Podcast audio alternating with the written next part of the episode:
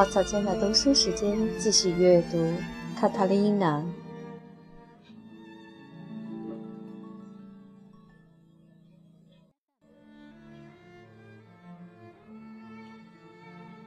八，吃过晚饭，多明戈上楼到自己的房间去，这是他的习惯。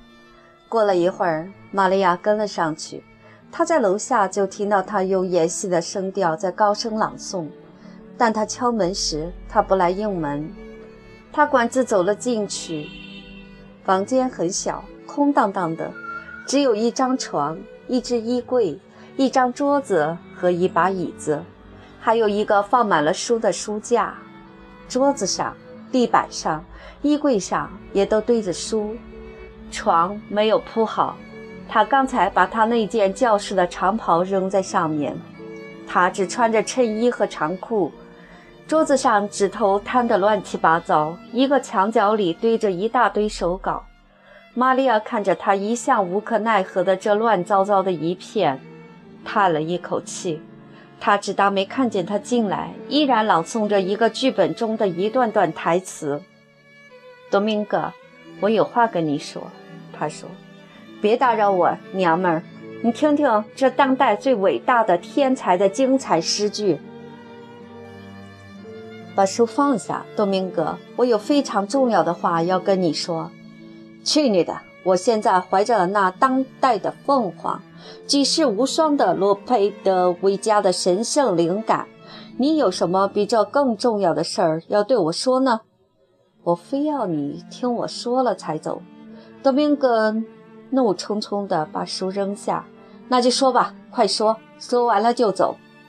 于是他把卡塔琳娜讲的事儿讲给他听，讲圣母怎样在他面前显灵，对他说汤胡恩的儿子那位主教有能力治愈他的残疾。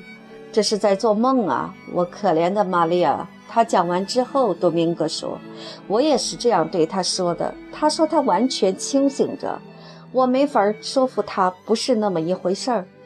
多明戈被弄得心烦意乱。我跟你下楼去，叫他自己把这事情讲给我听。卡塔琳娜再次把那奇遇讲了一遍。多明戈只需要对他望上一眼，就可以断定他是坚决相信他自己所说的每一句话的。你怎么能肯定自己当时没有睡着呢，孩子？我怎么会在早上那个时候睡着呢？我刚从教堂里出来，我在哭着。等我回到家里，手帕被眼泪湿透了，我怎么会睡着了开眼泪呢？我明明听见主教和唐曼努埃尔进城时的教堂敲起当当的钟声，我听见了喇叭声、铜鼓声和人们的欢呼声。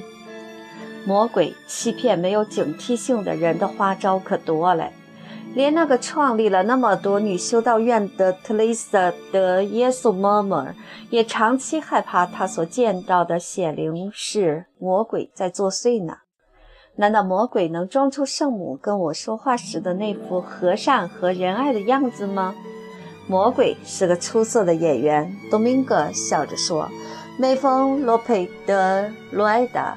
对他剧里的演员不耐烦的时候，他会说：“只要能弄到魔鬼来为他演戏，他愿意拿整个剧团的演员的灵魂来做回报。”不过，听着，我的宝贝儿，我们知道是有一些虔诚的人受到过亲眼看见无主耶稣和圣母显灵的恩宠。可他们得到的这种恩宠，是作为他们祈祷、斋戒、苦行和毕生侍奉天主而得到的赏赐啊！人家长年累月的自我牺牲才修得这福分，你做了什么呢？什么也没做。卡特琳娜说：“但是我可怜，我不幸，我祈祷圣母救助我，所以她怜悯我。”多明戈沉默了一会儿。卡特琳娜意志坚决，而且固执得很。使他害怕起来。他不懂，他可能招惹多少风险。我们神圣的教会并不随便让人自称和天国有所联系。我们国家里不知道有多少人声称他们受到了天赐的超自然的特权。其中有些人是愚蠢无知，真心相信自己说的话；有许多却是骗子，他们胡说八道的目的不是图名，便是牟利。圣教公署注意他们不是没有道理的，因为他们在无知的人们中间制造混乱，并且时常引导他们相信歪门邪道。有些人被圣教公署监禁起来，有些受到鞭打，有些被押上大帆船做苦役。还有些被活活烧死在火星柱上。你是爱我们的，我求求你，你对我们说的话，可一句也不要泄露出去啊！可是舅舅，亲爱的舅舅，这可关系到我一生的幸福啊！人人知道，在这个王国里，没有一个人比这位主教更圣洁的了。大家知道，他长袍上的一块布条就能制造奇迹。残废使我失去了我的第一个的爱情。现在既然天国的圣母来亲自对我说，主教能治好我的残废，我怎么能不声不响呢？这事情不光关系到你一个人，如果圣教公署要调查起来，很可能又要重新审理我的案子，因为圣教公署记性很好。再说。如果我们被关进了宗教法庭的监狱，这房子就得卖掉来付我们在监狱里的生活费。